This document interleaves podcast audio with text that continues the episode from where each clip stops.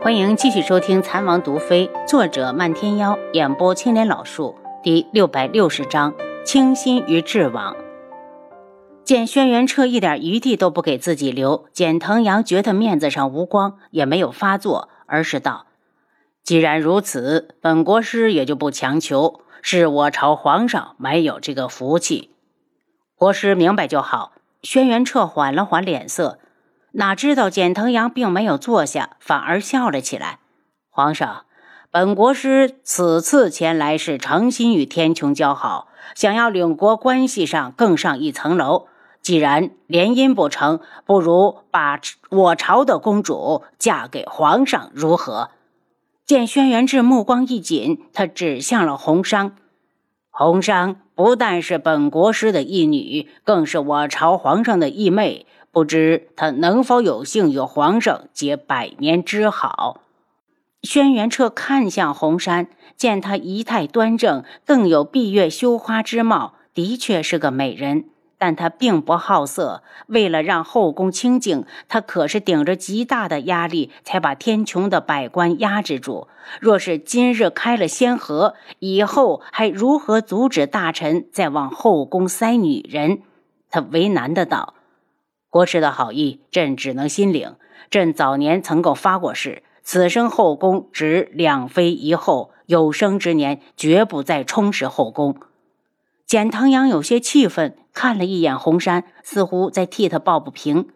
皇上，红裳姿容上乘，且琴棋书画样样精通，皇上连想都不想就开口拒绝，让本国师想不误会都难。国师误会什么了？不妨说出来，让朕也听听。轩辕彻冷薄的眸子里带着嘲弄，仅凭一支舞就能迷惑住别人的心智。这样的女子，别说他轩辕彻不好色，就是好色也绝对要不起。皇上又何必明知故问？我赤罗国与苍索国同属天穹的邻国，为何要两样对待？今日皇上少不得要给本国师一个说法。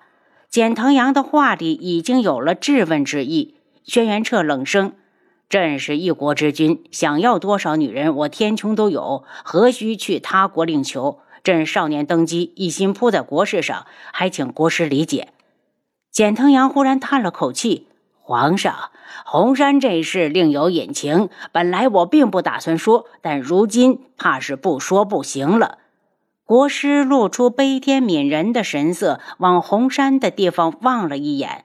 是红山公主一心仰慕天穹智王，智王出事后，她就在府上大病了一场。病好之后，非要来天穹祭拜智王，还发誓要替他守孝三年。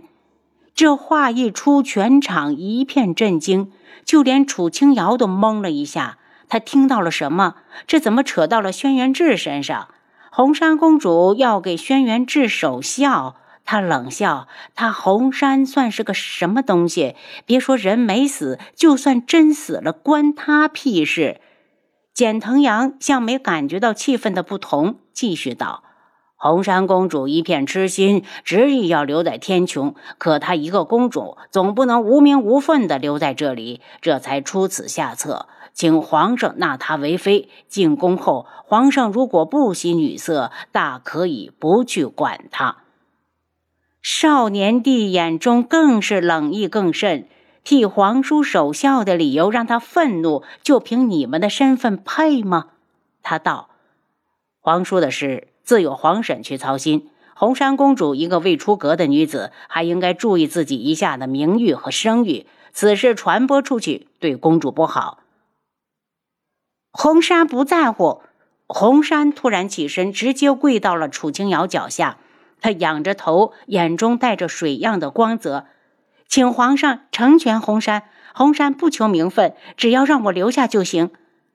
见轩辕彻不说话，他又看向楚清瑶，言语恳切：“王妃，红山是真的仰慕于智王，只恨自己与智王无缘。”红山斗胆请求王妃，能不能让红山去智王府当下人？我保证会日日吃斋念佛，为王爷祈福。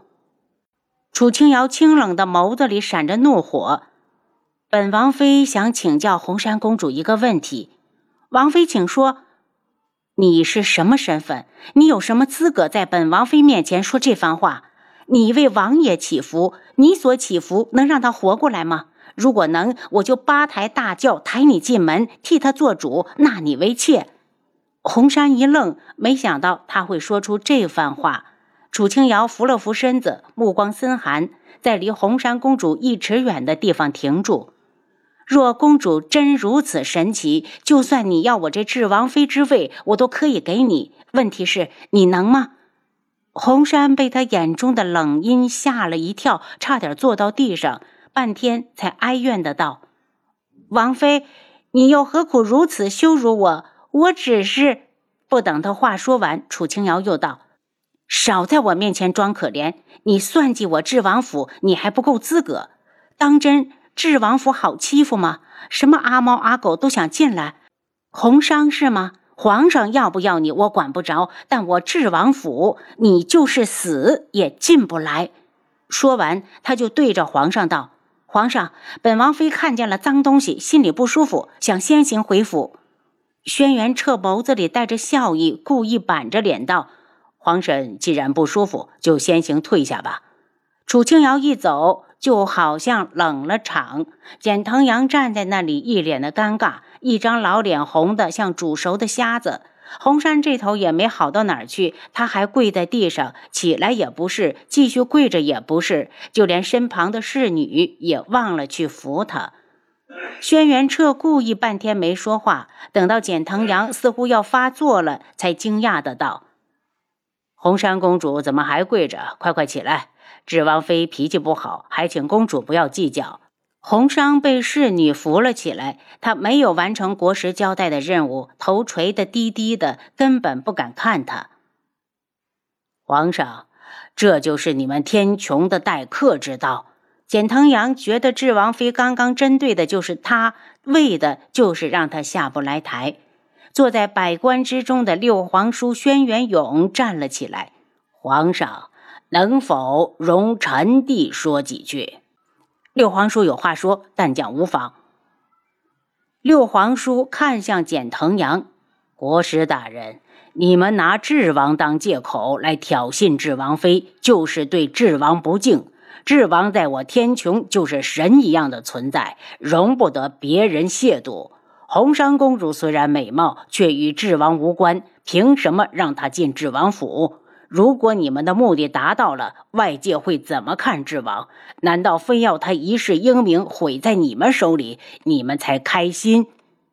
简腾阳神色微动，这个轩辕勇好像和传说中的不太一样，听他说话也不呆呀，简直是强词夺理，玷污了红山公主对智王的一片痴心。他气急。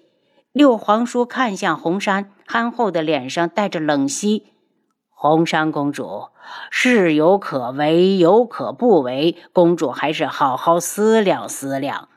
红山心里发苦，这一切都是国师的主意，他能怎么办？有泪水从他腮边划过，他瞪着水汪汪的眸子，委屈的道：“六皇叔，红山绝不敢毁了智王的英名。他一直是红山的英雄，是我心中的盖世男儿。”六皇叔面带微笑，难得红山公主如此的通情达理。公主既然把十四弟看得那么重，理应为他着想。随国师回赤罗国去吧。红山呆住，他不知道下面怎么接话。轩辕彻望着简腾阳气愤又不甘的脸，觉得心情大好，开口道。六皇叔所言有理，红山公主能如此为智王考虑，朕理应重赏。待公主他日出嫁，朕定会备上一份厚礼，酬谢公主成全了智王的一世英名。红山张了张嘴，一句话也没说出来。